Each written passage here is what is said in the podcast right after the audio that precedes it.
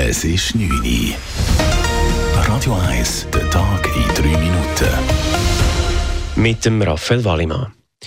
Die Stadt Zürich will weiterhin Pro-Palästina-Kundgebungen zulassen. Die Stadt und die Polizei hätten die Sicherheitslage analysiert und es gebe keinen Grund für ein Verbot, sagt Matthias Nink vom städtischen Sicherheitsdepartement.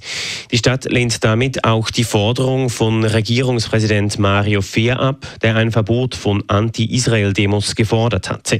Die Stadt sei hier anderer Meinung, so Nink. Stadt Zürich beurteilt äh, Demogesuche nie nach ihrem politischen Inhalt.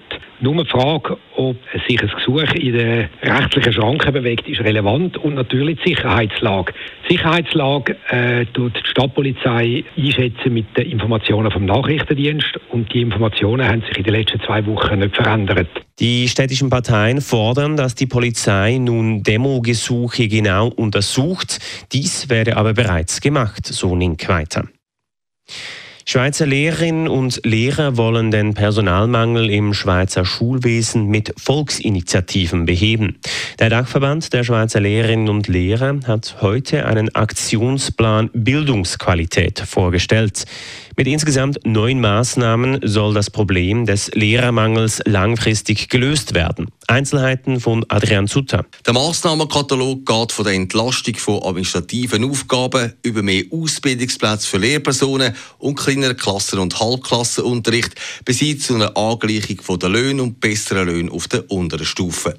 Kantonalsektionen passen die Vorschläge jetzt an die Gegebenheiten vor Ort an und bringen sie dann als Volksinitiative oder über eine andere Aktion im politischen Prozess. In gewissen Kantonen sind Initiativen schon in der Pipeline, zum Beispiel im Aargau. Dort wird Bildungsqualität per Initiative in der Kantonsverfassung verankert und Politik zu konkreten Massnahmen verpflichtet werden. Adrian Sutter, Radio 1. Als erste Stadt der Welt lanciert Zürich ein Drogentesting für das Wochenende.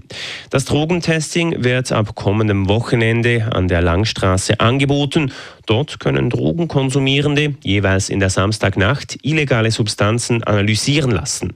Das Resultat ist nach einer Stunde verfügbar. Außerdem gibt es ein obligatorisches Beratungsgespräch.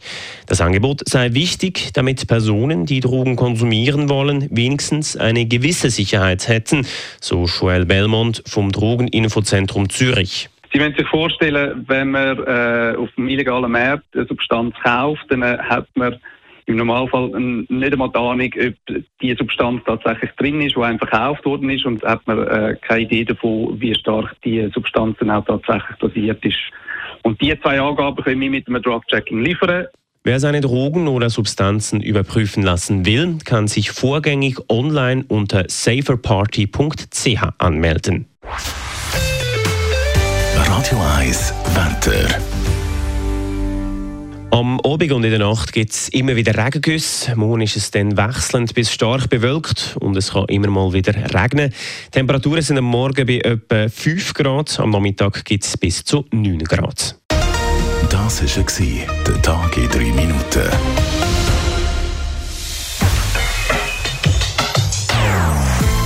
Nonstop. Das ist ein Radio 1 Podcast. Mehr Informationen auf radio1.ch.